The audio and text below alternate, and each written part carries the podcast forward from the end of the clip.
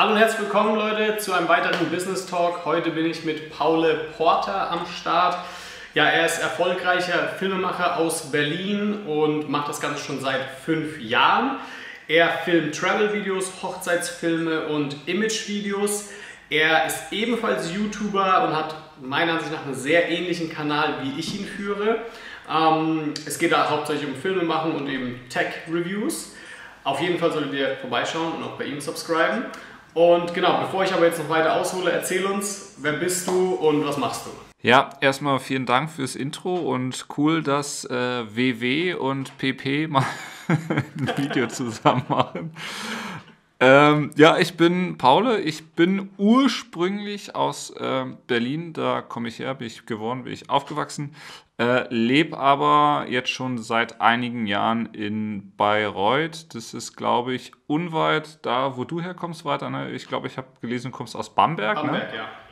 Ja, genau, da lebe ich jetzt zurzeit gerade und ähm, genau, ich bin also auch Filmemacher, wie der weiter gesagt hat. Äh, Hochzeiten, Reisevideos, Imagevideos, ähm, solche Sachen mache ich, genau. Okay, perfekt. Ja, ähm, wie bist du denn zum Filmemachen gekommen? Ähm, gute Frage. Also es war grundsätzlich so, dass ich schon mein ganzes Leben lang irgendwie äh, an das Medium Film interessiert war. Also ich habe als kleines Kind und als kleiner Junge schon immer fasziniert Filme geguckt. Und zwar immer so, dass wenn ich mit anderen zusammengeschaut habe, dass ich mich vollends nur noch auf den Film konzentriert habe und alles drumherum um mich herum ausgeschalten war. Aber es war nie so, dass ich irgendwie als kleiner Junge schon gesagt habe, boah, ich will später mal Filmemacher werden, so wie man vielleicht sagt, ich will, was weiß ich, Pilot werden oder so. Das äh, konnte ich mir überhaupt nie vorstellen. Und auch äh, bis zu dem Zeitpunkt, als ich studiert habe, hat sich so an diesem Status eigentlich nie was geändert. Und äh, das erste Mal, dass ich irgendwie mit diesem Medium ähm, in Verbindung kam, war, als ich vor ein paar Jahren äh, noch während des Studiums ein Praktikum gemacht habe in Macau. Das ist bei Hongkong. Und genau, und da ähm, habe ich für eine Agentur gearbeitet, die den Macau Grand Prix organisiert. Das ist ähm, also eine große Racing-Veranstaltung, äh, Formel 3, MotoGP und solche Sachen. Äh, und im Vorfeld habe ich mit anderen zusammen das ähm, Magazin entworfen und habe da ziemlich viel in Photoshop gemacht und war auch der Einzige, der sich gut mit Photoshop auskannte und es ist dem Agenturchef aufgefallen und irgendwie ist da einer aus dem Videoteam abgesprungen, keine Ahnung, die waren auch jedenfalls extern. Und er hatte dann gemeint, äh, ob ich denn das schneiden könnte, dieses Aftermovie. Und dann habe ich gemeint, ja, ich, ich schaue es mir mal an äh, probier es einfach mal. Und dann hatte ich halt auch die Möglichkeit, mit der Produktionsfirma dann während des Events die ganze Zeit unterwegs zu sein. Also die haben dann da auch auf Red gedreht und so. Also bin ich da mit dem ersten Schritt, mit dem ich ins Videothema rein bin, auch gleich in die höchste höchste Kamerapreisklasse rein, genau. Und danach habe ich mir einfach bloß so Learning by Doing irgendwie ähm, Schnitttutorials angeschaut und Genau, genau, auf YouTube. Und das lief eigentlich echt easy und war dann auch erstaunt, wie, dass es gar nicht so schwer war, wie ich mir das immer dachte. Und dann, während ich noch ähm, da in Macau war, habe ich mir schon über eBay die erste gebrauchte Canon, ich weiß nicht, 1000D oder irgendwie eine gebrauchte, ganz einfache Spiegelreflexkamera äh, gekauft und habe dann von da aus alles Try Out and Error gemacht und ähm, ja, habe dann mir das Film auch selbst beigebracht. Also wie gesagt, Learning by Doing. Ich glaube, bei dir war es ja ähnlich, ne? ja und nein. Dann habe ich halt auch äh, mir halt nur Tutorials angeschaut und dann, ja, habe mir das alles äh, dann selbst beigebracht. Bis ich dann, ja, genau, irgendwann an einem Punkt angekommen war, wo ich mit der Arbeit auch zufrieden war und wo auch andere dann immer wieder auf mich zugekommen sind und gesagt haben, Mensch, du machst ja da echt coole Sachen was mich dann nach und nach mehr immer in diese Richtung bewegt hat letztendlich. Okay, also ich finde es, wenn du es wirklich so gemacht hast, dann Respekt, weil ich habe es natürlich auch ähnlich gemacht. Ich habe angefangen, mir sehr viel auf YouTube anzuschauen, bin dann aber recht schnell auf den Kurs gekommen, okay, ich kann ja Workshops machen, ich kann ja Kurse ansehen, ich kann Online-Seminare oder irgendwas machen Und das ist dann auch der Schritt, den ich gemacht habe, ähm, weil es einfach bei diesen Online-Kursen, bei diesen Workshops einfach eine Struktur gibt. Das heißt, ich muss mich nicht bei YouTube ähm, reinklicken und, und 50 Leute suchen und auch hoffentlich finde ich was zu dem Thema, sondern es war einfach von A bis Z, okay, welche Kamera, welches Equipment, ja, wie geht es mit dem Schneiden, ähm, wie muss ich filmen, welche Kameraeinstellungen und und und und. Es war alles da äh, von A bis Z und es war also mir persönlich extrem viel Zeit gespart und mir gezeigt, okay, wie das Ganze geht und wie ich dann dieses Material auch wieder nehmen kann und schneiden kann. Das war ja auch so ein Pluspunkt, finde ich so, weil auf YouTube kriegst du ja im Endeffekt nie, ähm, also siehst du vielleicht, wie jemand anderes ein anderes Projekt schneidet, ja. aber niemals, du kriegst niemals das gleiche Projekt oder so, ähm, dass er gezeigt, wie er es gefilmt hat und dann auch noch schneidet. Ja? Ähm, das ist ja, wo YouTube, finde ich, immer so ein bisschen nachteilhaft ist. Ähm, klar, wenn man dann irgendwann die Erfahrung hat, kann man das auf sich abwandeln, aber im ersten Moment war es bei mir extrem wichtig, dass ich Workshops gemacht habe, dass ich äh, Kurse belegt habe. Ich weiß gar nicht, weil du jetzt gesagt hast, du hast alles über YouTube gemacht. War da bei dir das ähnlich oder ähm, hast du dir tatsächlich alles über YouTube beigebracht? Also ich habe äh, zu der Zeit bin ich gar nicht irgendwie auf die Idee gekommen, dass es irgendwelche Workshops geben könnte. Ich bin dann irgendwann auf den von Parker Wallbeck gestoßen. Ah ja, okay. Den ich super interessant fand, aber zu dem Zeitpunkt äh, war ich dann schon so weit drin in dem Thema, oder so zumindest so weit, dass ich jetzt gesagt hatte, okay, ich wüsste jetzt nicht, was mir das jetzt in dem Stadium noch äh, für einen Mehrwert bringt, aber auf jeden Fall weiß ich noch, wie ich äh, hunderte von Stunden damit verbracht habe, auch auf YouTube denn zu durchsuchen, bis ich dann irgendwann das gefunden habe, was ich gesucht habe oder tatsächlich das dann letztendlich nicht gefunden habe und das dann irgendwann durch Zufall YouTube mir angezeigt hat, wer der denn an dem Algorithmus gesehen hat, was ich die letzten Tage gesucht habe. Also äh, es hätte wahrscheinlich durchaus effizienter und schneller gehen können. Ja, hast du dann einen Kurs gemacht oder? Nee, ich habe gar keinen Kurs gemacht. Ich habe wirklich alles äh, ähm, Learning by Doing gemacht und habe dann viel, was habe ich geschaut? Film Riot habe ich sehr, sehr viel geschaut. Ich auch sehr viel geschaut, ja ähm, und äh, einige andere äh, Kanäle und habe dann wirklich dann auch Step by Step mir, habe dann mit den Basics angefangen, was weiß ich, ISO, Weißabgleich, Shutter Speed und so weiter und so fort. Und dann den Rest habe ich wirklich dann alles, meine ganze Freizeit darin investiert, irgendwie im Film besser zu werden, ja. Okay, krass, dass du da so autodidaktisch, sag ich mal, lernen kannst, ähm, als auch dass du da keine Hilfe brauchst oder so, ja, weil ich bin jemand, ich investiere ständig in Bildung. Ich gehe auch heute noch auf Kurse, ich gehe auch, besuche ständig äh, Seminare und, und ähm, halte auch natürlich irgendwo Workshops, als auch, dass ich Bücher ständig lese und so weiter. Also äh, bei mir geht, finde ich, ohne diese Bildung irgendwie gar nichts. Also nicht nur im filmemacherischen Bereich, sondern auch in äh, wesentlich anderen Bereichen, auch businesstechnisch und so weiter. Deswegen Respekt dahin, aber weil nochmal um das aufzugreifen, ich finde halt den Mehrwert, den man auch im Fulltime-Filmmaker-Kurs bekommt, auch wenn du sagst, du sagst, du bist an einem Punkt gewesen, wo du es nicht brauchst. Ja? Ich hatte ja zum Beispiel mit Clemens ein Interview und äh, ich kenne Clemens mittlerweile recht gut und der hat auch eine Red-Kamera und der filmt für Mercedes und so weiter. Und selbst der hat sich äh, vor kurzem, also als ich es ausgeschildert habe und gesagt habe, hey, Black Friday, ähm, was auch immer, da ein, äh, der Kurs kostet, ähm, ist günstiger. Selbst dann hat er sich das geholt, obwohl er, finde ich, auf einem Level ist, ja, ähm, wo er es mit Sicherheit nicht nötig hat, ne, mit den Aufträgen, die er so macht und so weiter. Deswegen, ich, ich finde es echt verwunderlich, dass du da gar keine Kurse machst. Deswegen, sorry, wenn ich da auf dem Thema so ein bisschen drauf rumreite. Ähm, ich finde nur so krass, wie, wie unterschiedlich wir da uns tatsächlich dann sind. Ja? Weil ich auch äh, selbst Leuten dann empfehle, diesen Kurs oder diese Kurse zu machen, selbst wenn sie auf einem so hohen Level sind, weil es immer irgendwie was Neues gibt und immer man sich inspirieren lassen kann und nicht nur im Filmemacherischen, auch äh, im Businessbereich, auch im Mindset-Bereich und so weiter. Ja? Ähm, und mir hat die Gruppe auch insofern enorm geholfen, selbstsicherer zu werden, also diese, dieser Kurs auch, ja? Ähm, als auch wenn ich Fragen habe, ja, tontechnisch, ich bin da jetzt nicht so der super duper Experte, aber wenn ich eine Frage habe, kann ich die da reinstellen und ich bekomme immer eine sehr kompetente Antwort. Ja? Nicht so wie in der äh, Filmemachergruppe, wobei da gibt es auch sehr kompetente Antworten, aber man muss auch mit viel Flame rechnen. Ja, das stimmt. Das stimmt, ja, ah, ist echt.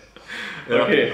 Das heißt, du hattest, also die Frage ist wahrscheinlich überflüssig, aber du hast keinen Mentor gehabt, auch keinen Coach, du hast alles über YouTube, kann man so sagen, dir beigebracht. Ja. Also rückblickend betrachtet, glaube ich, äh, hätte ich mir gewünscht, dass ich noch irgendjemand gehabt hätte, dem ich da mal über die Schulter hätte schauen können und so weiter und so fort.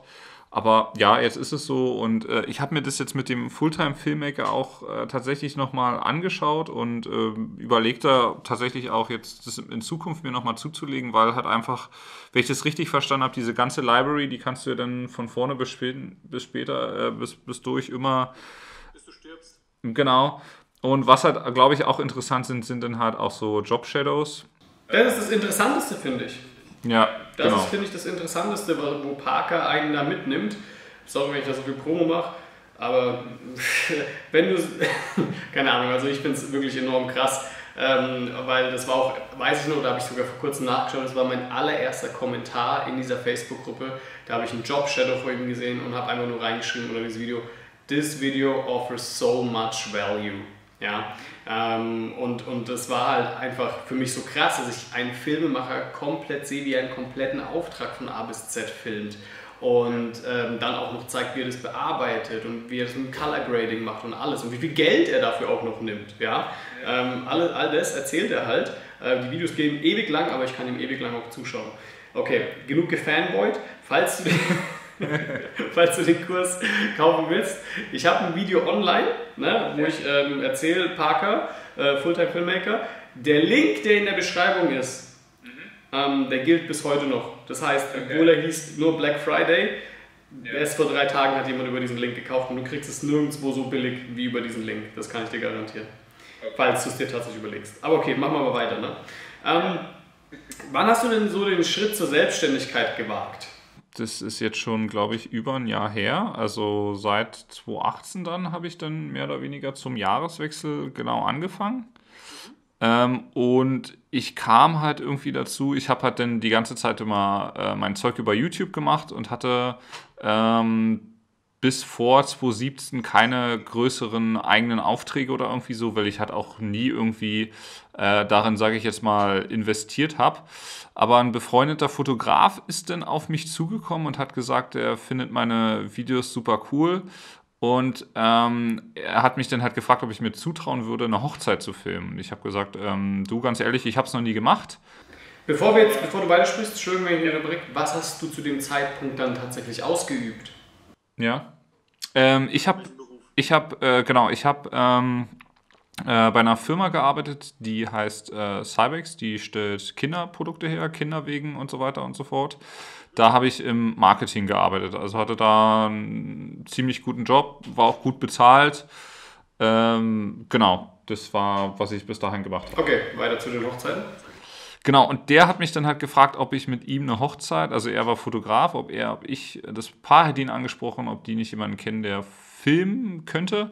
Und er hat mich dann halt gefragt, ob ich mir das zutraue. Und dann habe ich gesagt, du, ich habe es noch nie gemacht, aber ich würde es einfach mal machen. Hast du Geld und, dafür verlangt?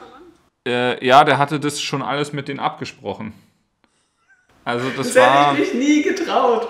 Das, das hätte war, ich mich nie getraut. Okay, das ja. war wie ein, wie ein Sechser im Lotto. Er hat gesagt, du, äh, ich habe mit denen schon das abgesprochen, äh, du kriegst 1500 Euro und ich dachte so, what? äh, Wobei man, also ganz ehrlich, 1500 Euro ist nicht mal viel ne, für, ja. für einen Hochzeitsfilm, aber okay, ja. Für den Moment ähm, war es wahrscheinlich genau. krass. Und zu dem Zeitpunkt hatte ich dann die GH5 und dann habe ich mir noch ein äh, äh Gimbal besorgt und äh, dann habe ich da die Hochzeit gefilmt und äh, ja, das ist, äh, Ergebnis ist gut angekommen. Also die Kunden waren zufrieden, also der, der Fotograf war auch super zufrieden, der empfiehlt mich seitdem dauerhaft. Und das war dann auch so der Moment, ähm, als denn in der Firma, wo ich gearbeitet habe, die hatten eine eigene Videoproduktion in-house, weil die halt sehr viel Social Media Content und so weiter machen ähm, war das denn halt so, dass, dass ich da bei ein, zwei Shoots dann auch immer mit dabei war und die dann halt gemerkt haben, dass ich halt mega viel über das ganze Zeug weiß, über Kompos Komposition, Framing und so weiter und mega viel halt auch über Technik, womit die sich halt kaum auskannten. Und dann war das irgendwann so, dass die mich nur noch gefragt haben, du, äh, wir haben ein neues Budget, wir würden eine neue Kamera kaufen, was können wir uns kaufen, wir würden uns neue Lichter kaufen, was können wir uns kaufen und so weiter und so fort. Und die haben das natürlich auch immer verfolgt und die haben dann auch irgendwann gesagt, also äh, wir können von dir so viel lernen hier und du vergeudest hier eigentlich nur äh, dein Talent. Und dann habe ich mir gedacht, ja, okay, wahrscheinlich gar nicht mal so verkehrt. Und dann habe ich einfach den Entschluss gefasst und habe dann gekündigt und dann mich nur noch Vollzeit auf das ähm, Film konzentriert. Ja. Wahnsinn. Also dein Arbeitgeber hat dir geraten, hör auf hier zu arbeiten. Also nicht direkt äh, der Chef, aber andere, andere Kollegen, die halt das richtig gelernt haben und äh, die dann halt wirklich gesagt haben, also das, was du machst, das, das kann ich nicht, also das kriege ich nicht hin. Ähm, und äh, du ver vergeudest dein Talent hier. Und ähm, also die haben dann halt auch gesagt, offensichtlich liegt dein Herz darin, äh, was du machst, weil äh, und ja, genau, das war dann auch der Entschluss zu sagen, ich jetzt äh, folge jetzt meinem Herzen und ich arbeite jetzt an meinem eigenen Traum, anstatt an dem von jemand anders. Ja, das genau. ist immer so hart, ne, wenn man das so ausspricht. Ja, das stimmt. ja, das ist, ähm, aber es ist wirklich so für mich auch, dass jeden Tag, wo ich hier ins Büro komme, ich äh, einfach so mit dem Gefühl reinkomme, ich baue jeden Tag ein Stück mehr auf. Mhm. Und das ist also ich könnte nicht mehr andersrum. Das ist für mich so zumindest. Ne? Ich ja. will dazu jetzt aber auch nicht alle hier ermutigen, die das vielleicht sehen und sagen, oh, das will ich auch in meinem Leben. Glaubt mir, nicht jeder ist für die Selbstständigkeit gemacht. Manche Menschen brauchen eine Führung. Ja. Okay, das heißt, du bist jetzt seit 2018 komplett selbstständig. Also zum Jahreswechsel hast du gesagt? Ja. Also jetzt seit ein, ein, ein Vierteljahr. Mhm. Was sind dann so deine Hauptaufträge, die du machst? Sind es Hochzeiten? Sind es Imagevideos? Was machst du? Äh, hauptsächlich äh, letztes Jahr, das ist äh, ziemlich unterschiedlich. Letztes Jahr habe ich viel ähm, Reisefilme gemacht für Tourismusbehörden bzw. für PR-Agenturen der Tourismusbehörden. Ähm, Hochzeiten mache ich auch. Ähm, allerdings haue ich mir den Terminkalender nicht allzu voll mit Hochzeiten. Also ich mache im Jahr so vier, fünf Stück. Einfach auch, weil ich mir irgendwie die Flexibilität behalten will, dass wenn irgendwie kurzfristig was anderes reinkommt und so. Und bei Hochzeiten ist es so, es ist immer cool, ich finde, man lernt bei Hochzeiten unheimlich viel, weil alles passiert nur einmal. Du kannst nicht hingehen zur Braut oder zum Bräutigam und sagen, äh, pass, pass mal auf, leg mal den Ring nochmal genau nochmal an. Äh, ich habe das überbelichtet oder was auch immer. Also man muss da schon auf Zack sein und äh, ich finde, man, man lernt da unheimlich viel. So Run-and-Gun-Shooting ähm, aber es ist halt dann auch immer irgendwann wieder das Gleiche und äh, man hat halt in, bis zu einem gewissen Grad dann irgendwie keine Abwechslung mehr. Genau, deshalb äh, mache ich halt nicht nur Hochzeiten und genau dann halt auch Image-Videos für Unternehmen und genau, das ist das, worauf ich mich dieses Jahr ein bisschen mehr konzentrieren will. Das ist einfach letztes Jahr bei mir viel zu kurz gekommen, weil ich halt äh, nur unterwegs war ähm, was auch cool ist, aber ich habe halt auch ähm, hier einfach dann dadurch total vernachlässigt, mir hier ein lokales Netzwerk oder so aufzubauen, was halt bingo, enorm wichtig bingo, ist. Bingo. Lass mich kurz dazu was sagen, zu den zwei Sachen. Ja, das mit dem lokalen Netzwerk erstmal möchte ich ansprechen. Das war bei mir genau dasselbe. Ich war auf Weltreise und jeden Tag, wo ich außerhalb von Deutschland war, habe ich so gefühlt so, es ist halt irgendwie gerade so, ich komme, also es wartet jetzt keiner auf mich, wenn ich zurück nach München komme. Und es kennt mich auch keiner.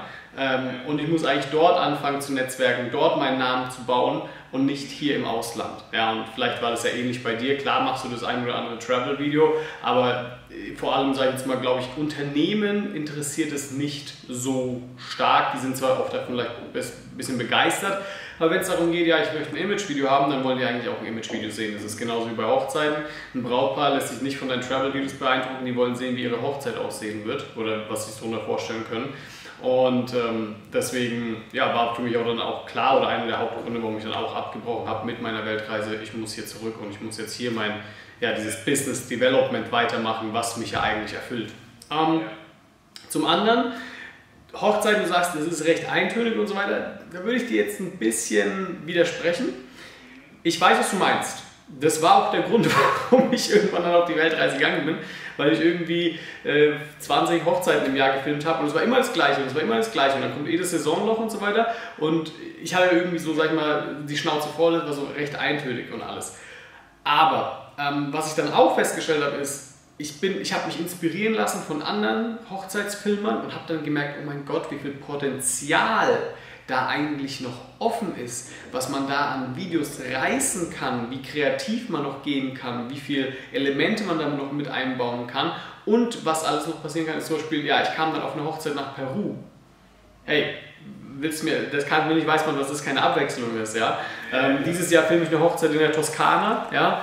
Also ähm, da passieren schon abwechslungsreiche Dinge. Man muss halt äh, irgendwann dann einfach zu sich sagen, oder wenn man halt ab einem gewissen Level, kann man auch dann einfach sagen, okay, die Hochzeit nehme ich an und die nicht. Und da kann man dann auch sagen, würde ich behaupten, sagen, okay, das ist eine ganz andere Hochzeit, die wird auf jeden Fall anders ausfallen oder so als äh, der Standard 0815. Ja? Ähm, deswegen, ich würde da schon sagen, dass es da in einer gewissen Hinsicht mehr Abwechslung gibt.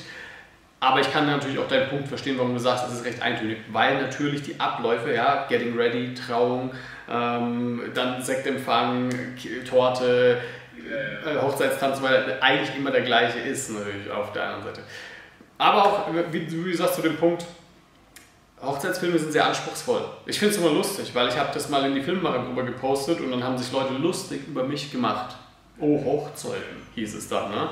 Und ich weiß, und ich weiß aber, ähm, jemand, der aus einer, also das habe ich von einem anderen Podcast gehört, die haben erzählt, ja, da war jemand äh, aus einer Produktionsfirma und die sollten den Hochzeitsfilm drehen und die waren völlig überfordert mit der Situation, weil die Braut und der Bräutigam laufen nur einmal raus. Die haben nur einmal das Ehegelübde, die küssen sich nur einmal beim Ja-Wort und so weiter. Die waren völlig überfordert, weil sie es nicht gewohnt waren, dass sie ja, äh, normalerweise gechillt ihr Lichtsetup aufbauen können und äh, die Szene wiederholen können oder irgendwas. Das waren, die waren völlig überfordert. Ich habe die, also wie gesagt, ich habe es nur auf einem Podcast gehört, ähm, fand es aber sehr interessant, weil jeder so ein bisschen die Hochzeitsbranche belächelt, wobei das eigentlich eines der schwierigsten Dinge ist.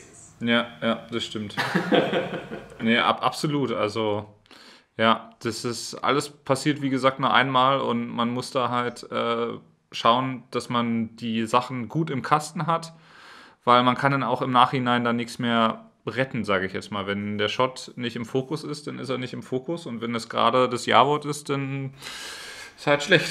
Deswegen Respekt, dass du den ersten Auftrag machst und direkt Geld verlangst. Ich, ich, ich hätte so viel Angst, so, oh Gott, was ist, wenn ich irgendwas falsch mache? Und das höre ich aber auch oft von Leuten, die schreiben mir so, ja, aber ich, das ist ja so viel Verantwortung, die man mit sich trägt. Ja, ist es. Aber deswegen sage ich immer, mach die ersten Hochzeiten kostenlos, hast keine Verantwortung. Beziehungsweise, wenn das Brautpaar ja eh keinen Hochzeitsvideografen gebucht hätte, kriegt er so oder so nur einen Mehrwert. Weil entweder sie hätten gar kein Video oder sie kriegen ein Video von dir. Vielleicht ist es nicht gut, aber sie haben ein Video. Naja. Ähm, ja, also zu dem Thema, also ich bin auch der Meinung, dass man, äh, oder ich bin generell der Meinung, dass es, äh, dass man sich, dass man es als Filmemacher, es sei denn, man hat unglaublich viel Glück, äh, es sich nicht leicht macht, wenn man ähm, nichts umsonst macht. Also gerade am Anfang, man muss sich halt ein Portfolio aufbauen. Deshalb habe ich dann auch gesagt, gut, okay, ich habe jetzt eine Hochzeit gefilmt, ich habe dann einen Freund von mir angesprochen, ähm, der brauchte ein Imagevideo zur Bewerbung bei Adidas. Äh, das war da so vorgegeben. Da habe ich gesagt, pass auf, mache ich für dich, mache ich umsonst. Äh, und ich habe dann noch äh, einige andere Sachen gemacht, wo ich gesagt habe, das mache ich umsonst und das Beste, glaube ich, was ich jetzt rückblickend gemacht habe, war, dass ich ähm, geguckt habe, was es bei mir in der Region für Events gibt. Und dann bin ich auf ein äh, Event gekommen, das war der Ball des Sports. Und es ist so ein ähm, Event, wo Sportler geehrt werden aus der Region, wo auch ganz viele, aber da ist ein riesen Netzwerk an Unternehmen und so weiter drin. Und ich bin auf die zugegangen und habe gesagt, pass auf Leute, ähm, ich geh, ähm, wenn ihr Videocontent braucht, bin ich äh, bereit, das für euch umsonst zu machen. Alles, was ihr wollt. Ähm, und ihr nimmt mich im Gegenzug mit in eure Sponsoring-Ebene auf und stellt mich dann auch auf dem Event vor. Und äh, das war dann relativ viel Arbeit, weil die dann halt auch deren Sponsoren versprochen hatten, dass es Videos geben wird äh, über die Sportvereine, die die gefördert hatten. Also ich war dann bei verschiedenen Sportvereinen groß und klein unterwegs und habe dann da kleinere Image-Videos produziert für die. Das waren dann eine, Für ich, Genau, alles umsonst. Das waren dann insgesamt fünf Stück. Und dann habe ich noch das Event Recap gefilmt. Also es waren dann, glaube ich, insgesamt sechs Videos oder so, ähm, wo alles auch in einer relativ kurzen Zeitraum von, glaube ich, denn von zwei Monaten oder so, was dann echt äh, Hauruck war. Und die Filme, die oder diese Image-Clips, die ich dann gemacht habe von den Vereinen, waren dann meistens nur so, ich war beim Training dabei, ich habe das mit begleitet, ich habe mir dann da zwei Leute rausgesucht, die ich dann so als Protagonisten darstellen konnte und habe die dann noch gebeten, komm, lass uns mal noch den und den Shot davor und danach machen. Und that's it. Also das war auch wirklich ziemlich viel Run and Gun, aber die waren mit dem Ergebnis so äh, begeistert. Und ich war dann da überall ähm, auf dem Event zu sehen, die haben mich äh, als offiziellen Medienpartner vorgestellt. Und dadurch sind dann so viele Unternehmen auf mich zugekommen und auch andere größere Vereine, die dann gesagt haben, wir finden dein Content cool, wir brauchen sowas ähnliches. Ähm, und das war genau, also äh, im Nachhinein die beste Entscheidung, die ich getroffen habe, dass ich das gemacht habe. Dadurch sind dann so viele Leute auf mich zugekommen und äh, ich dann gar nicht mehr ja alles auf einmal annehmen konnte quasi. Also das war eine Entscheidung, die ich jetzt, sage ich mal, nicht strategisch gemacht habe, sondern eher aus dem Bauch heraus. Die ist mir einfach gekommen und das hat irgendwie sofort funktioniert und äh, das würde ich auch jedem anderen raten, wenn ihr in der Region irgendwie seht, dass bei euch so größere Events sind, dann macht es auf jeden Fall. Ich habe zuletzt auch ein Event gefilmt, das war ähm, so ein Bierfestival, aber auf dem Bierfestival, da war dann diese ganze Craft-Bier-Szene ähm, vertreten. Und also Craft-Bier-Szene heißt, da waren verschiedene Aussteller dann da, die vers verschiedene Biere hatten und auch alles, was so um das Thema Craft-Bier rum dazu passt, äh, verschiedene Kaffeesorten und so weiter und so fort. Und dafür habe ich dann dieses Event-Recap erstellt und da waren auch viele Aufsteller drauf zu sehen, die denn dieses Video wiederum auch genutzt haben, um sich selbst zu vermarkten und da fanden das auch viele so cool, dass die dann gesagt haben, hey, wir fanden das cool, äh, mach für uns auch was und die Aussteller, die kamen auch aus ganz Deutschland, also das so Events zu filmen, ähm, gerade äh, in den Bereichen, wo jetzt noch andere Firmen mit dabei sind, ist ein unheimlicher Mehrwert. Also lass uns kurz darauf ein bisschen näher eingehen. Ich finde es so wichtig, dass du das gerade betont hast mit dem, du empfiehlst es anderen Filmemachern tatsächlich kostenlos zu filmen. Und das finde ich so krass, weil ich habe dieses Thema auch mal angesprochen in der Filmemachergruppe und mich haben ein paar Leute deswegen sehr stark zerrissen. Aber nicht nur du sagst es, sondern ich habe das auch mit Ferdi besprochen. Und Ferdi hat auch gemeint, nee, dem stimmt er nicht zu. Er stimmt auch mir zu, dass man eher tatsächlich als Filmemacher in der Kreativbranche mal kostenlos filmen muss. Ja? Ähm, ich bin sehr schlau oder sehr strategisch, wie du vorgegangen bist. Ja? Du bist direkt, und das habe ich auch gesagt, zu ähm, einer Branche gegangen, wo Geld vorhanden ist. Und was meine ich mit Geld vorhanden? Es waren halt, wie du schon sagst, andere Unternehmer da. Ja. Andere Unternehmer oder andere Unternehmen haben halt Geld. So, ja. machst du das jetzt für den Friseur von nebenan? Der Friseur von nebenan hat vielleicht kein Geld und auch seine Kunden nicht. Weißt du, was ich meine? Ähm, aber so ein Event, die, da, wie du schon sagst, gibt es viele andere auch Unternehmer ähm, und du hast dann noch was für andere Unternehmen gemacht. Du konntest auch direkt zeigen, okay Leute, wenn ihr das von mir wollt, das ist der Mehrwert, den ich euch bieten kann und alles Mögliche. Und du wurdest noch als Sponsor fest äh, vorgestellt und so weiter. Also eigentlich ein sehr, sehr kluger Schachzug und marketingtechnisch ein sehr krasser Tipp. Habe ich, hab ich so noch nicht ähm, mitbekommen und gehört. Und äh, kann man sich auf jeden Fall mal durch den Kopf gehen lassen, weil es schon Sinn macht, auf jeden Fall.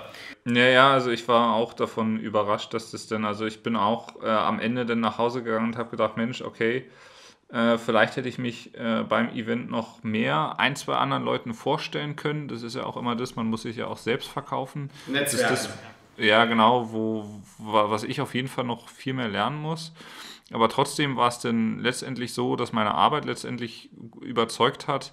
Ähm, und ähm, genau, äh, also es ist am Anfang so, hat mir mal ein Unternehmer äh, gesagt, man muss am Anfang 150% Leistung bringen, um 5% Erfolg zu haben. Und äh, irgendwann, wenn du dann genug gemacht hast, was heißt genug, aber irgendwann ist es so, dass es andersrum ist. Dann bist du halt so bekannt oder für den Stil, den du machst oder was du kannst, dass dann die Leute halt zu dir kommen.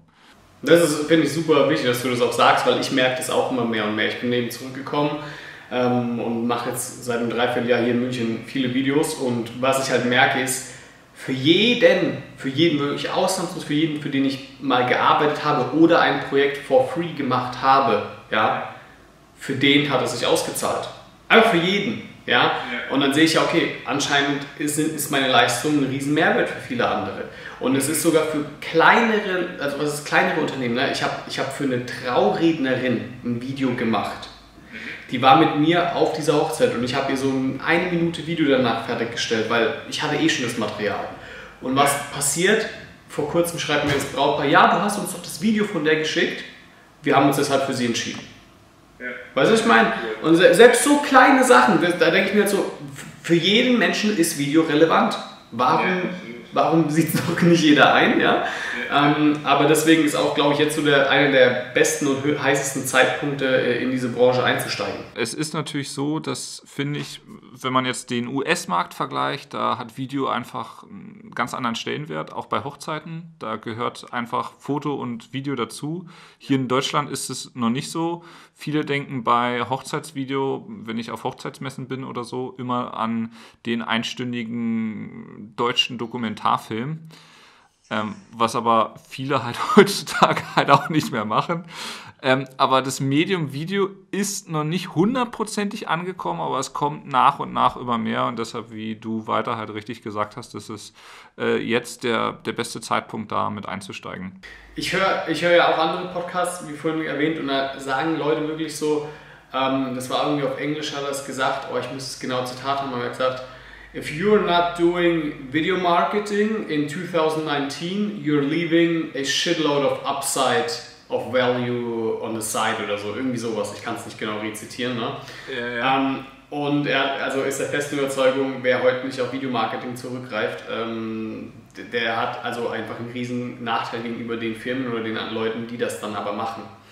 Ja. Dem Ganzen kann ich natürlich nur zustimmen. Ähm, du hast mich vorhin im Vorfeld darum gebeten, dass wir über ein anderes Thema sprechen, nämlich du bist auf DaVinci Resolve gewechselt. Mhm. Erklär mal, warum.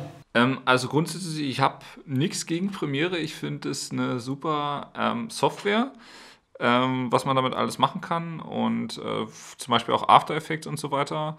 Äh, was aber letztendlich der bewegende Punkt war, war ähm, fand ich diese Abo-Politik, die fand ich irgendwie nicht cool, ähm, weil man halt einfach immer einen dauernden laufenden Posten hat, der auch, sage ich jetzt mal, ähm, also die Software ist auch im Abo jetzt nicht ganz günstig, aber das war jetzt nicht der ausschlaggebende Punkt, weswegen ich gesagt habe, ähm, äh, das mache ich nicht mehr, sondern der ausschlaggebende Punkt war, dass obwohl ich das halt äh, hatte, das Programm halt immer wieder Internetzugang wollte und meinen Account verifizieren wollte.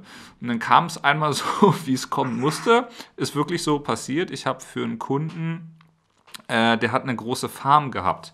Die habe ich gefilmt. Der hat eine große Farm gehabt mit Metzgerei und so weiter. Und auf dieser Farm da werden auch, äh, wurden auch schon Hochzeiten ausgerichtet, alte Scheune und so weiter und so fort. Ziemlich großes Anwesen. Und da war ich gewesen und äh, mit dem hatte ich auch ausgemacht, dass ich dann bis zwei, also ich habe dann da auf dem Anwesen halt auch schlafen können. Die hatten mir da so ein Gästezimmer bereitgestellt. Ähm, und ich sollte das dann da halt auch vor Ort dann bearbeiten, sodass die das schnell, so schnell wie möglich haben könnten, weil das war denen ganz wichtig. Und dann war das so, wie es kommen musste. Ich war irgendwo in der Pampa, irgendwo im Nirgendwo, habe dann das Footage alles auf den Computer gezogen und wollte dann Adobe starten und hatte natürlich keinen Internetzugang. Und genau in dem Moment wollte die Adobe-Software meinen Account verifizieren und konnte es nicht, weil ich keine Internetverbindung hatte. Äh, da bin ich halt wirklich verrückt geworden und musste dann irgendwann abends dann da wegfahren und bin dann in die nächste Stadt gefahren, wofür ich dann eine halbe Stunde gebraucht habe in irgendeine Kneipe, wo es denn Internet gab. Super professionell, ne? Ja, das, ja. Und das war dann so der Punkt, ähm, wo ich zum ersten Mal gesagt habe, das nervt mich richtig an. Und dann kam noch dazu, dass äh, seit Adobe 2019 dann nur noch ich Bugs hatte. Mein Computer ist ständig abgestürzt, äh, nicht mein Computer ist abgestürzt, aber das Programm ist ständig abgestürzt. Ich hatte beim, beim Schneiden halt so viele Programmabstürze, dass das einfach keine zuverlässige Software war. Und dann bin ich halt irgendwie auf DaVinci Resolve aufmerksam geworden und muss sagen, ich finde dieses Prinzip halt total cool. Also jetzt mit der 15er Version ist es ein All-in-One-Produkt. Du hast äh, Edit drin, du hast Deliver drin, du hast professionelles Audioprogramm mit drin, du hast ein Compositing-Programm mit drin, alles in einer Software. Das heißt, du musst nicht zwischen verschiedenen Apps und wechseln. Hm? Composer ist auch drin? Ja, genau, das heißt Fusion. Und äh, es funktioniert anders wie After Effects, also die funktionieren ja alle so layerbasiert, ne? Ähm, und Fusion funktioniert halt Node-basiert, wie halt äh, das, wie das mit den, ähm, wie du das beim Color Grading halt machst. Und Nodes kannst du dir halt vorstellen, sind wie Befehle, die du dem Footage gibst. Es ist grundsätzlich ein ganz anderer Workflow, aber sofern man sich da reingearbeitet hat, ähm, kann man da schon viel mitmachen. Also das, das, was ich jetzt immer mache, kriege ich damit absolut super hin und ähm, bin von dem Programm halt ähm, begeistert. Und man zahlt halt einmal, ich glaube, ich weiß nicht, 350 äh, Euro und hat dann äh, ein Lifetime-Update. Also die updaten das halt immer wieder. Du hast halt dann, glaube ich, genau, wenn du dir eine Blackmagic-Kamera kaufst, hast du es sowieso mit drin. Und was halt auch ziemlich krass ist, ist äh, die Free-Version. Das habe ich auch am Anfang gar nicht verstanden. Aber du kannst dir auch die Free-Version runterladen und die umfasst schon alle Features, die die Pro-Version auch hat. Der einzige Limit ist nur, du kannst nur Videos exportieren bis äh, UHD. Ähm, das geht nicht und äh, bei DaVinci geht es ja, dass du mit mehreren Leuten gleichzeitig an einem Projekt arbeiten kannst.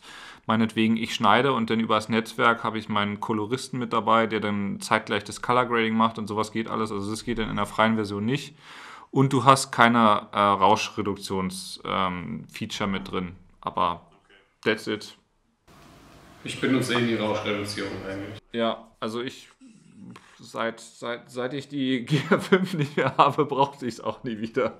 Ich glaube, ich habe noch nie Footage von der Canon 1DX Mark II rauschreduziert, aber krass, dass du da diesen Wechsel gemacht hast. Ähm, mich würde das jetzt so völlig aus dem Workflow reißen, so, okay, jetzt muss ich mir ein neues Programm beibringen, boah, aber ich habe eigentlich fünf Projekte am Laufen oder so.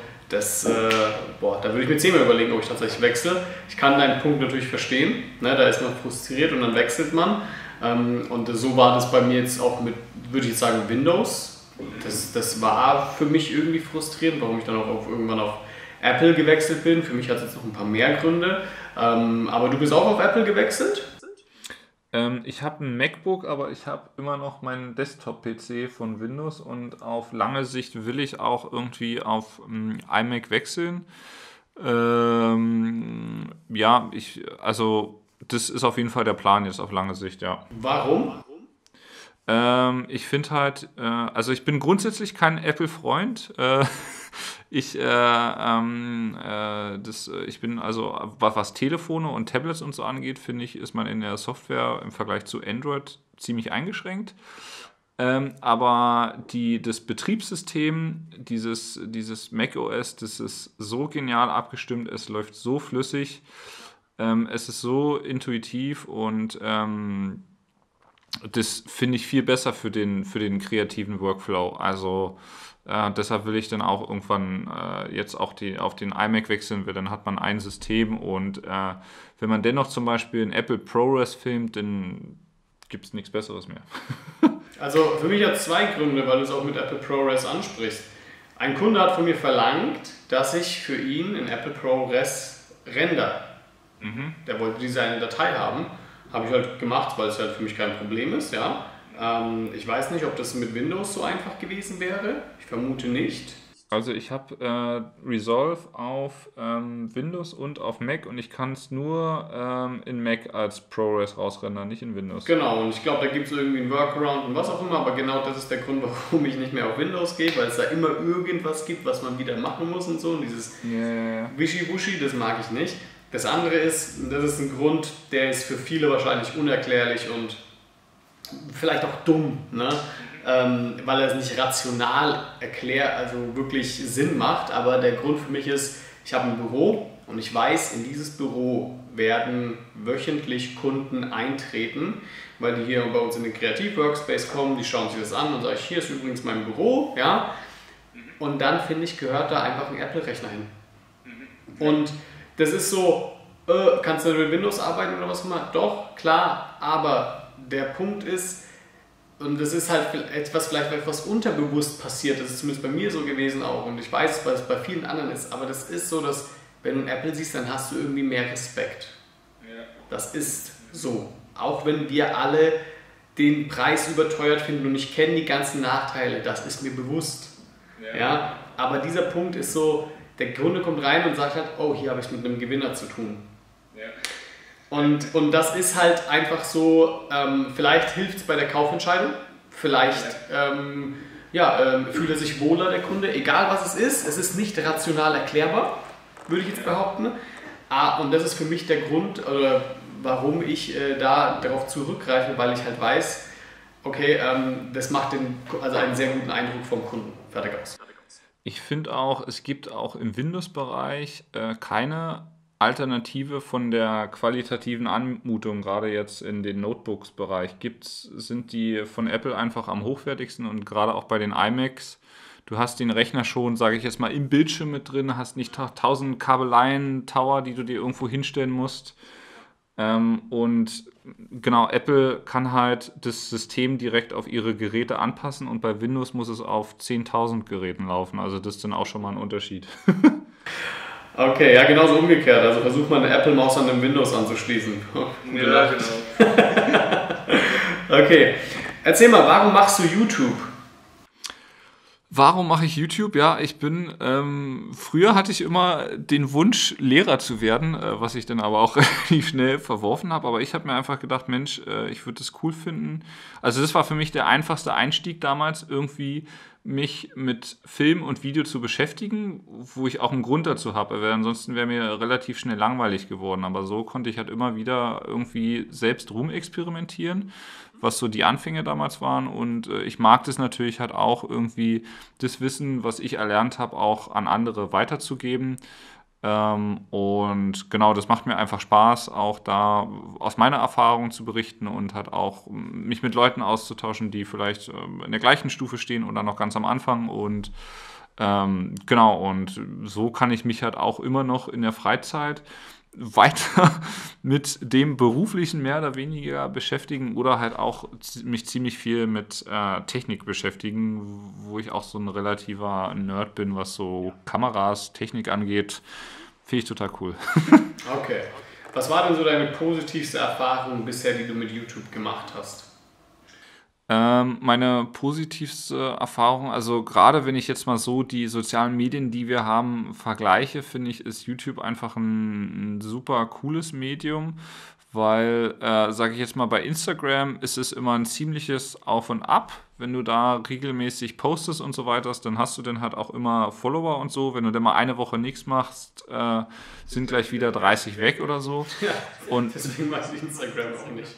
Ja, ich auch nicht, weil das so ein total schnelllebiges soziales Medium ist. Und Nein, bei YouTube ist, ist, es so. Ist es der Punkt? Für mich ist es. Das ist einfach so, so viel Fake.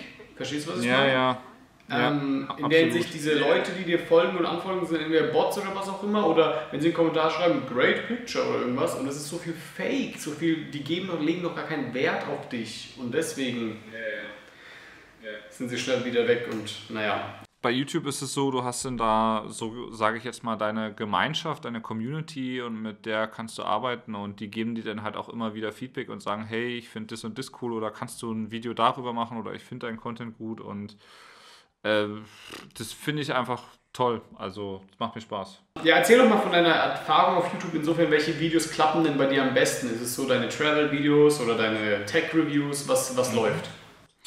Also es ist tatsächlich so, dass wenn ich jetzt so über so Erfahrungsberichte ähm, spreche, äh, was weiß ich, ich gebe euch Tipps, wie ihr Hochzeiten filmen könnt oder sonst und so weiter, habe ich da eine relativ überschaubare Klick- und Zugriffszahl. Aber sobald ich irgendwie so Gear-Reviews mache, habe ich da, also ich glaube, mein, mein EOS R-Video oder so hatte dann auch äh, irgendwie 10.000 Views oder irgendwie sowas. Also irgendwie, sobald es denn um, um Thema Gear geht, ähm, habe ich unheimlich viele Zugriffszahlen, aber da ist es dann natürlich auch so, dass viele von denen, die das zuschauen, sich nur einmal anschauen und dann äh, dem Kanal, sage ich jetzt mal, nicht treu bleiben. Wohingegen ich immer wieder viel mehr Leute wiedererkenne, auch in den Kommentaren, äh, die dann halt äh, immer dabei sind. Also, und das ist halt, sind auch meistens die, die dann auch die anderen Videos schauen. Ich glaube, ich mache recht ähnliche Erfahrungen wie du. Mhm mit diesen Gear Reviews. Da habe ich mhm. auch über die Canon EOS RP zum Beispiel nur ein Unboxing gemacht und so. Und da kamen recht viele Leute dann tatsächlich auch auf meinen Kanal und haben das gesehen. Ich finde jetzt natürlich, du sagst, ja, das sind aber nicht so echte Leute oder irgendwas oder echte Follower, die ja ständig wieder neu kommentieren. Dafür muss ich aber sagen, hm, finde ich, ist es aber gut, um neue Leute auf sich aufmerksam zu machen. Weil oft habe ich dann eher so den, was ich bemerke, ist so, okay, die haben mich noch gar nicht gekannt, ja, und gehen dann äh, auf mein Profil und sehen, ey, der macht ja aber auch noch andere coole Videos, okay, ich lasse mal ein Abo da. Das ist so meine Erfahrung, was ich dann habe. Ähm, ich habe gesehen, du hast es ja auch in der Filmemacher Deutschland Gruppe teilweise gepostet. Habe ich bis jetzt noch gar nicht gemacht. Was ist so da so deine Erfahrung? Oh. also meine Erfahrung ist ja tatsächlich so, ich erhalte ähm, recht viele Views und auch viele neue Abonnenten, aber auch recht viel Kritik. Das heißt, ich habe manchmal Videos, die haben so 20, 30, 40 Likes und wenn ich dann die in die Filmemachergruppe poste, dann weiß ich schon im Vorfeld, okay, ich darf mit Dislikes rechnen. und egal was es ist, egal was es ist, es ist völlig egal. Es gibt dort einfach wirklich Leute, die sind, ja, du hast halt alles dabei. Ne? Du hast da die äh, Kreisliga, du hast da die A-Liga, die B-Liga, die Bundesliga, die Nationalmannschaft. Du hast alles in einem Haufen. Und ähm, klar vertritt auch nicht jeder dann deine Meinung. Ne? Deswegen auch das Thema vorhin mit, ähm, dass es dort viele gab, die gemeint haben, arbeite niemals für kostenlos und so weiter. Ja, wenn das bei dir klappt, Respekt. Ähm, für die meisten oder für die Filmemacher, mit denen ich immer, die ich kenne, bei dir machen halt das ähnlich. Und ich vertraue halt lieber Leuten, die schon weiter sind als ich ja. und ich dann auch kenne, ähm, als de, de, de, dem, dem random XY-Typen aus der Filmemachergruppe, der keine Ahnung, wie es bei dem läuft. Ja? Wenn man dann sich auch so meistens die Profile anschaut, ja. Muss ich ganz ehrlich, ich will da jetzt gar nicht zu tief eingehen, aber oft ist es so, ja, ähm, nicht so gut. Ne? Das ist noch schön und nett ausgedrückt. Okay. Ähm, ein Thema, was ich noch hatte, war, das hast du schon teilweise vorweggegriffen, aber vielleicht hast du da noch andere Tipps und zwar, wie vermarktest du dich? Natürlich hast du jetzt vorhin gesagt, ja, du hast es äh, kostenlos gefilmt, bist auf dieses Event gegangen und da kamen dann viele Unternehmen auf dich zu, aber gibt es noch irgendwelche anderen Tipps, die du machst? Ähm, also, äh, ich finde, ähm, das, das Allerwichtigste ist, glaube ich, ich habe letztens auch eine. Ähm, eine Studie gelesen, ganz witzig, und da stand drin, dass äh, 70 Prozent oder ich glaube 60 Prozent ähm, deines Erfolges als Unternehmer äh, sind auf dein Netzwerk heraufzuführen, ähm, 30 Prozent äh, auf deine Marketingaktivitäten und nur 10 Prozent auf deine Leistung, was ich ziemlich erstaunlich fand. Also ganz wichtig ist wirklich äh, auch das Netzwerk. Es ist unheimlich ähm, Gerade jetzt sage ich jetzt mal für Unternehmen, äh, für Leute, die Image-Videos produzieren wollen, ähm, ist es einfach so, wenn du einen persönlichen Zugang zu den Leuten hast, wenn du die mal bei irgendeiner Veranstaltung getroffen hast oder irgendwie wo, ähm, die, diese Leute, die finden dich in der Regel nicht über Social Media, sondern die kennen dich dann irgendwo her, haben mal deine Visitenkarten erhalten oder haben mal von irgendwem eine Empfehlung erhalten also das funktioniert hauptsächlich über Empfehlungen und deshalb äh, wirklich jeden empfehlen, äh, trag deinen Namen raus, wie es irgendwie geht. Geh auf Partys, sag jedem, du bist Filmemacher. Ja. äh, bau, bau dein Netzwerk auf, genau, das ist unheimlich wichtig. Aber äh, vernachlässige auch nie ähm, Social Media. Also, ähm, wie gesagt, ich komme ja aus Berlin und habe schon an, an vielen, also an einigen Orten Deutschlands gelebt, ich will es jetzt mal nicht übertreiben, aber und habe natürlich überall an verschiedenen Orten äh, verschiedene Freundeskreise. Und äh, immer, ich konstant lade ich da immer meine Videos hoch, alles, was ich gemacht habe. Und die Leute teilen das, die liken das. Und dadurch äh, kommen auch wieder Freunde von deren Freunden auf mich zu.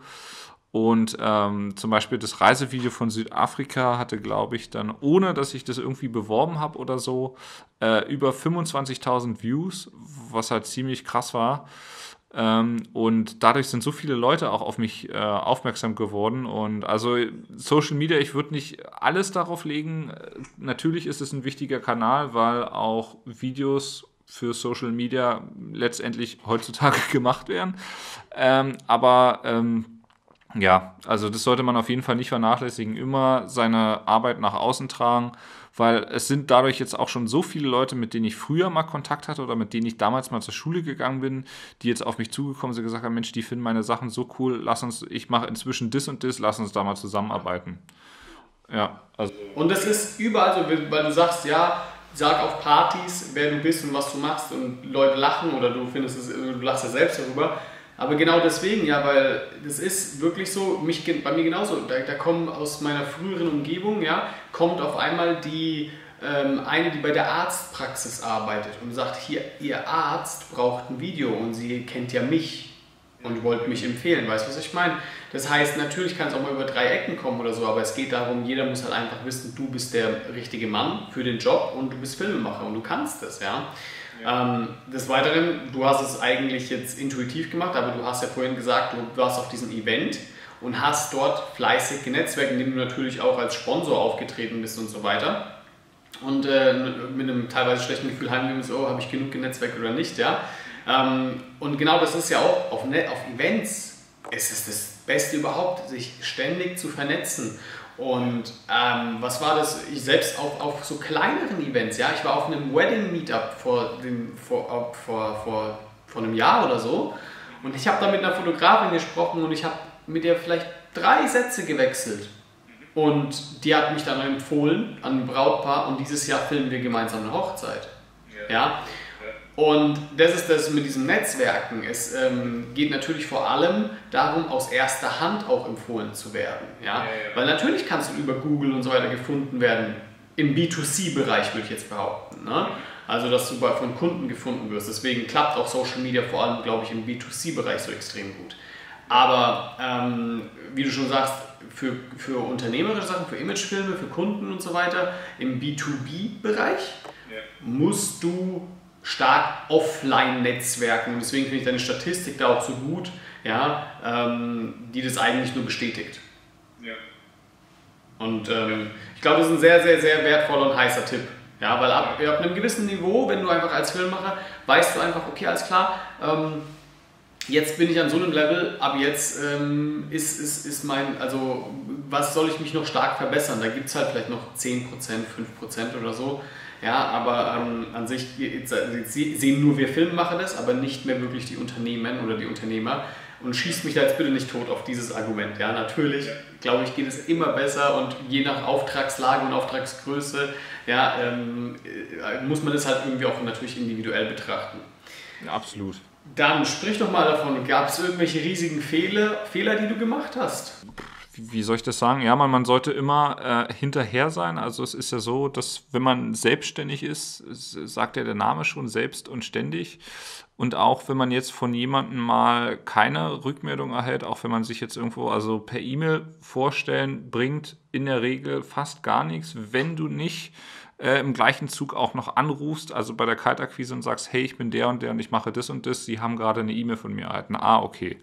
Genau, also ähm, und dann auch, wenn die Leute zu einem sagen, ähm, ja, ich melde mich, sich niemals darauf verlassen und dann wirklich auch die Leute, so blöd es auch klingt, chase the people, verfolgt die Leute, ähm, aber auch in einem freundlichen Umgangston und dann einfach nochmal anrufen, ja, ich habe jetzt von Ihnen noch nichts weiter gehört und äh, hatten Sie jetzt mal Zeit, sich darüber Gedanken zu machen und so weiter und so fort. Und es äh, war bis jetzt nur äh, wirklich ein, ein positives Feedback. Und das ist auch, was ich jetzt halt auch noch, noch sagen könnte, ähm, dass ich jetzt auch schon ein, zwei Mal dann äh, mitbekommen habe, dass dann ähm, irgendwie ich den Auftrag nicht bekommen habe oder die das dann irgendwie anderweitig vergeben habe, weil ich dann in der Zwischenzeit zu inaktiv war. Weil ich halt einfach gedacht habe, Mensch, ich muss mich diesen Leuten doch nicht aufdrängen. Aber im Endeffekt ist es genau das, dass wenn du aktiv bist und hinterher bist und so, weil diese Leute, mit denen du da zu tun hast, die im Marketing arbeiten oder so, die interessiert es jetzt nicht grundlegend, weil die bekommen am Monatsende eh ihr Gehalt. Ob die dir jetzt einen Monat später schreiben oder eine Woche später. Also das ist und deshalb, ja. Da gebe ich dir 100% recht. Also gut, dass du mich daran erinnerst. Ich muss jemanden anrufen. Ja. okay. Ähm, ja, dann noch die eine Frage hier. Wenn du heute nochmal von vorne anfangen würdest, mhm. was hättest du denn jetzt schon gerne gewusst oder anders gemacht, damit du schneller dahin kommst, wo du heute bist? Ähm, ja, also ich hätte, also das ist immer noch was, woran ich arbeiten muss, äh, finde ich, aber einfach noch mehr Verkäufer zu sein, nicht krass, schüchtern zu krass, sein. Dass du das sagst. Mit, mit dem, was man, was man, was man macht äh, weil man weiß ja, dass man gute Arbeit macht, weil man eben, sage ich jetzt mal, das Feedback von, von Kunden bekommt. Aber halt auch einfach da immer noch besser zu sein. Also wirklich so der Vertriebler zu sein, Netzwerk zu sein, offen auf andere Leute zugehen und zu sagen, hey, ich bin der und der und ich mache das und das und auch gerade, das ist auch, äh, finde ich, das Schwierige, was, wo ich dann oft raus bin, wenn die Leute dann sagen, ja, hey, sorry, ich habe denn da jemand anderen und wirklich dennoch mal mit der richtigen Überzeugung nachzuhaken, aber ich bin ganz sicher, sie haben nicht diese Art von Video oder, oder was so schlecht es jetzt auch klingt, aber ähm, das ist, äh, das ist was, äh, ja, was ich jetzt gelernt habe, ist, man kommt unheimlich weit, wenn man Leute anspricht und sagt, äh, dass man die jetzt nicht nur anspricht und sagt, hey, ich bin der und der, lass uns doch mal zusammenarbeiten. Da haben die nichts von, sondern du musst auf die Leute zugehen mit einem Mehrwert. Ich gebe da mal ein Beispiel. Ich war auf einer Hochzeitsmesse und da war eine richtig coole Event-Location, also die war wirklich cool. Und äh, dann hatte ich halt äh, überlegt, wie könnte ich jetzt da hingehen und zu der was sagen. Und ähm, ähm, ich hatte sowas schon mal gemacht und äh, habe dann da keinen Erfolg gehabt, weil ich halt einfach nur hingegangen und gesagt habe, pass auf, äh, ähm, ich bin Filmemacher und ich filme auch Hochzeiten und ich würde mich freuen, wenn ihr mich empfiehlt. Und dann so haben die gesagt, ja, können wir machen. Ist aber im Endeffekt nie was passiert. Aber als ich es dann bei der anderen Messe gemacht habe und meine Strategie geändert habe und gesagt habe, pass auf, ich bin Filmemacher und ich filme coole Hochzeiten. Und ähm, wenn ich das bei euch in eurer Location filme, ähm, dann habt ihr auch immer Marketingmaterial, was ihr wiederum nutzen könnt, um eure äh, Location weiter zu erweitern. Und das hat dann gewirkt. Also weil ich denen dann halt auch gesagt habe, pass auf, ich mache da Drohnenaufnahmen und ich kann euch dann gerne auch dann noch einen einminütigen Clips irgendwie so aus, aus Szenen oder so sowas bringt. Also man muss auf die Leute zugehen, aber auch immer einen Mehrwert im Kopf haben, was man demjenigen jetzt anbieten kann. Das sehe ich, das ist also ein paar Punkte möchte ich gerade kurz ansprechen. Das finde ich so krass, dass du zum einen sagst, ich hätte gerne früher das mit dem Verkäuferischen gewusst. Ja? Da muss man, äh, finde ich, einfach erstmal auch sagen, das ist, stimme ich dir 100% zu. Ja? Ich äh, habe mich da auch immer sehr stark davor gescheut und auch wenn ich das öffentlich oder offen ausspreche zu vielen Kreativen, dann ist es äh, oft immer so ein bisschen verrückt und, und ähm, komisch, bin ich dann. Ja? Wenn ich zum Beispiel irgendwelche Business-Tipps gebe, wie zum Beispiel, ich habe gesagt, fragt beim Kunden nach dem Budget. Wenn ihr nicht wisst, was ihr ansetzen sollt, dann fragt doch einfach nach dem Budget. Was ist denn so dein Budget? Kannst du doch deinen Kunden fragen. Und dann schreibt da jemand rein, ich bin seit zwölf Jahren im Business und ich habe noch nie nach dem Budget gefragt, als ob das irgendjemand mal machen würde und sein Budget freigeben, preisgeben würde. Und dann denke ich mir halt so, nur weil du was zwölf Jahre lang machst, heißt es nicht, dass du das zwölf Jahre lang richtig machst. Ne? Zum einen, als auch zum anderen, da, da habe da hab ich viel Flame kassiert in dieser Gruppe. Und ich habe dann aber auch nicht mal drunter geantwortet, weil ich mir gedacht habe, du kannst nur verlieren lass, lass sie in diesem Mindset drin. Ja, äh, das, das, macht kein, das macht einfach keinen Sinn. Ähm, aber deswegen, aber das finde ich gut, dass du das eben sagst. Ja? Dann bin ich ja nicht der Einzige, der das so sieht. Sondern ich kriege ja auch irgendwo die Bestätigung so, ich hätte gerne früher das Verkaufen gelernt. Kann ich voll und ganz nachvollziehen. Ähm, weil du dann einfach schneller vorankommst. Das ist ja auch die Beantwortung deiner Frage, äh, die Frage, die ich gestellt habe eben. Ne? Genau, und was du auch noch gesagt hast, war, das mit, dem, mit einem Mehrwert auf jemand anderen zugehen. Und das ist ja auch etwas, was ich gerade mit dir mache irgendwo. Ja? Äh, ich bin auf dich zugekommen und habe gesagt, hey, lass uns doch ein Interview führen. So, Das erste, was du wahrscheinlich gemacht hast, ist, du schaust dir erstmal meine Subscriber-Zahl an. Ja. ja, wenn ich jetzt einen Abonnenten hätte, hm, ist das denn so ein großer Mehrwert dann für dich? Wahrscheinlich vielleicht nicht, weil du hast 2000, so wie ich. Ja? Jetzt sind wir auf so einem gleichen Niveau und ähm, da kannst du natürlich dann sagen, na klar, also ähm, warum nicht? Ich kriege eine Reichweite, er kriegt eine Reichweite, er hat ja auch schon was aufgebaut. Win-Win-Situation für uns beide. Ja? Ist auch eine Art von Verkauf irgendwo und eine Art von, ich kann dir einen Mehrwert bieten. Ja? ja? Ähm, was, was für mich jetzt zum Beispiel am Anfang sehr schwierig war, weil ich natürlich auch die Leute am Anfang nach Interviews gefragt habe, aber immer so, ja, hoffentlich sagen sie ja. Mittlerweile ist es äh, viel cooler, weil, weil ich halt einfach äh, eine gewisse Reichweite irgendwo habe. Und es ist halt auf so viele Sachen übertragbar. Das geht zum Beispiel auch über deine Homepage. Ja? Wenn du einen Wedding Planner ansprichst und mit dem zusammenarbeiten willst und deine Homepage sieht aus wie sonst was und du hast ja nur ein Video, was du vorweisen kannst, ja, und du gehst zum Wedding Planner und sagst, hey, ich würde gerne mit dir kooperieren oder bitte empfehle mich, dann sagt doch der Wedding Planner, was ist denn dein Mehrwert? Du hast eine Hochzeit gefilmt, ich kann dich noch nicht an ein Brautpaar empfehlen oder so. Ne? Und ähm, das kann man auf sehr, sehr viele Dinge übertragen und so sollte man die Herangehensweise generell ist einfach auch gut, ja, ähm, wie du schon sagst, dass wenn man was von einem anderen will, sich erstmal selbst die Frage stellen, was kann ich ihm bieten? Weil du bist immer in der Position, wenn du von jemandem was willst, du bist, bist du erstmal in einer tieferen Position. Aber was kannst du dem anderen bieten? Ja?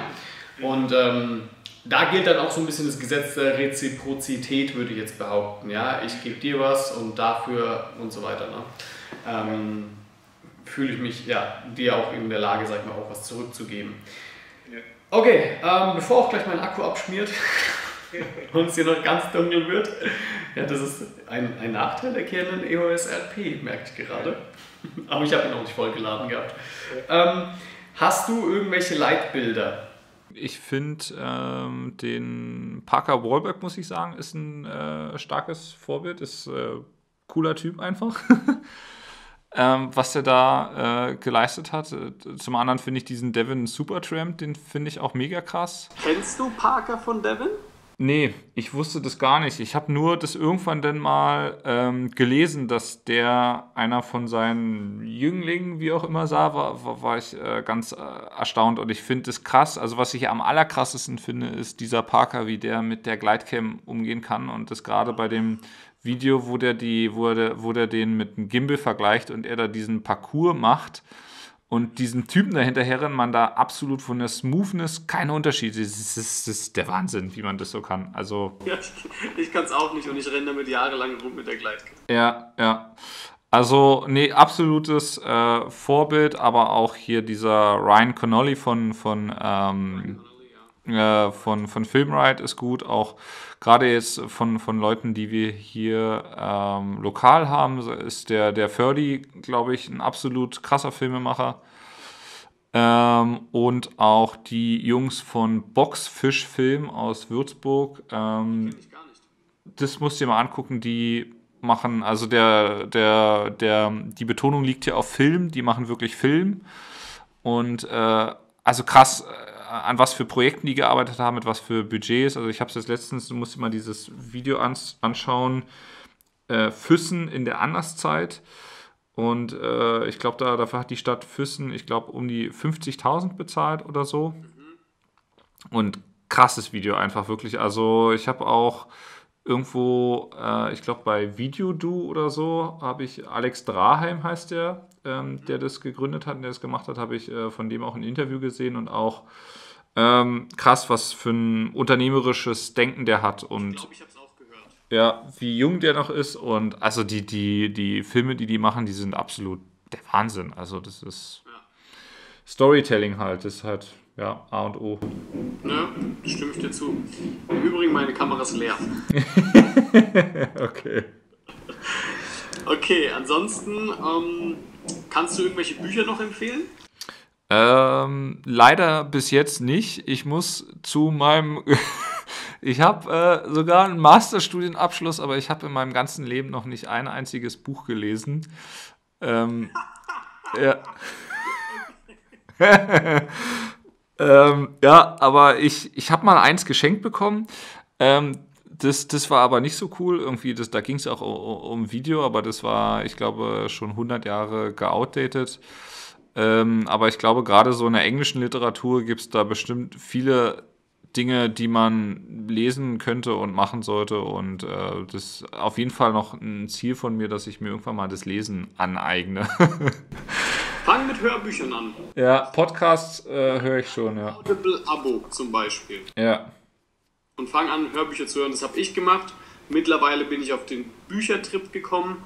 Ja. Ähm, jeden Tag, wenn ich hier ins Büro fahre und wieder heimfahre, nehme ich ein Buch in die Hand und lese. Ja. 20 Minuten jeweils hin und zurück, also 40 insgesamt. Ja. Und ähm, der Grund, warum ich Bücher empfehle in der Hinsicht ist, ich dachte immer, ich kann alles über Hörbücher hören und weiß dann genauso viel. Ja. Leider stimmt das einfach nicht. Ja. Denn wenn du das liest und die auch noch markierst und so weiter, es bleibt hundertmal mehr hängen Ja. in deinem Kopf, als wenn du es nur hörst, weil ich oft einfach da sitze und drüber nachdenke. Ja. Oh, auf die Situation, auf diese Situation. Und beim Hörbuch geht es einfach weiter und weiter und weiter. Mhm. Und äh, kannst vielleicht gar nicht so die Pause jetzt machen. Und beim, Hör beim, beim Buch generell kannst du das schon. Und du kannst auch mitschreiben oder irgendwas dir notieren. Ja. Ähm, weshalb ich ein extrem langsamer Leser bin. Ja. Aber, aber ähm, das, da habe ich einfach gemerkt, ähm, es gibt Sachen, ähm, die muss man lesen. Gutes Beispiel ist das Buch Launch, Ja. wenn du es kennst. Mhm. Ähm, Launch geht im Endeffekt darum, wie man ein Produkt launcht. Ja. Ja? Und ähm, da erzählt es halt mit der E-Mail-Liste und bla bla und dies und das. Und da war für mich klar, nach der Hälfte, nee, nach einem Viertel des Buches habe ich gewusst, ich höre es weiter, aber es macht keinen Sinn, weil wenn du dieses Buch liest, musst du eigentlich irgendwie vielleicht ein Produkt parat haben oder irgendwas, was du tatsächlich launchen willst. Und du musst es wie so ein ähm, kapitelweise lesen, lesen und lesen und immer, wenn du es gemacht hast, dann abhaken und dann darfst du erst weiterlesen. Ja. Weil so ist, so habe ich gewusst, okay, es, es ist schön, das mal gehört zu haben, aber wenn ich jemals wirklich ein Produkt so launchen sollte, werde ich dieses Buch nochmal in die Hand nehmen, lesen, kaufen ähm, Ja. und das dann Stück für Stück abhaken, Ja. weil, ähm, ja, ähm, weil, es, weil du einfach wirklich stehen bleiben musst und sagst, okay, du brauchst eine E-Mail-Liste, Buch zuklappen Ja. Und erstmal eine E-Mail-Liste beschaffen. Ja, ja. okay. Dann kannst du weitermachen eigentlich, ja. Ja, das ja. ist so ein Beispiel. Aber okay. Ähm, ja, das war es eigentlich schon Mhm. vom Interview. Ja. Kamera ist ja eh leer. Ich blende einfach mal schwarzes Bild ein oder irgendein Bild von mir. Ja. Ähm, hat mich sehr, sehr gefreut, Paul. Ja. Sag, hast du noch irgendwas, äh, das du loswerden willst? Irgendeine Frage oder was auch immer? Und, äh, oder irgendwas ja, ankündigen möchtest? Äh, nee, eigentlich nicht. Also ansonsten hat mich äh, mega gefreut, äh, der Austausch. Sowas ist, finde ich, äh, immer mega hilfreich, äh, da nochmal eine Sichtweise von, von jemand anders zu hören, der äh, ungefähr auf dem gleichen Level ist. Und äh, das ist, ja, finde ich, hat echt Spaß gemacht, war gut.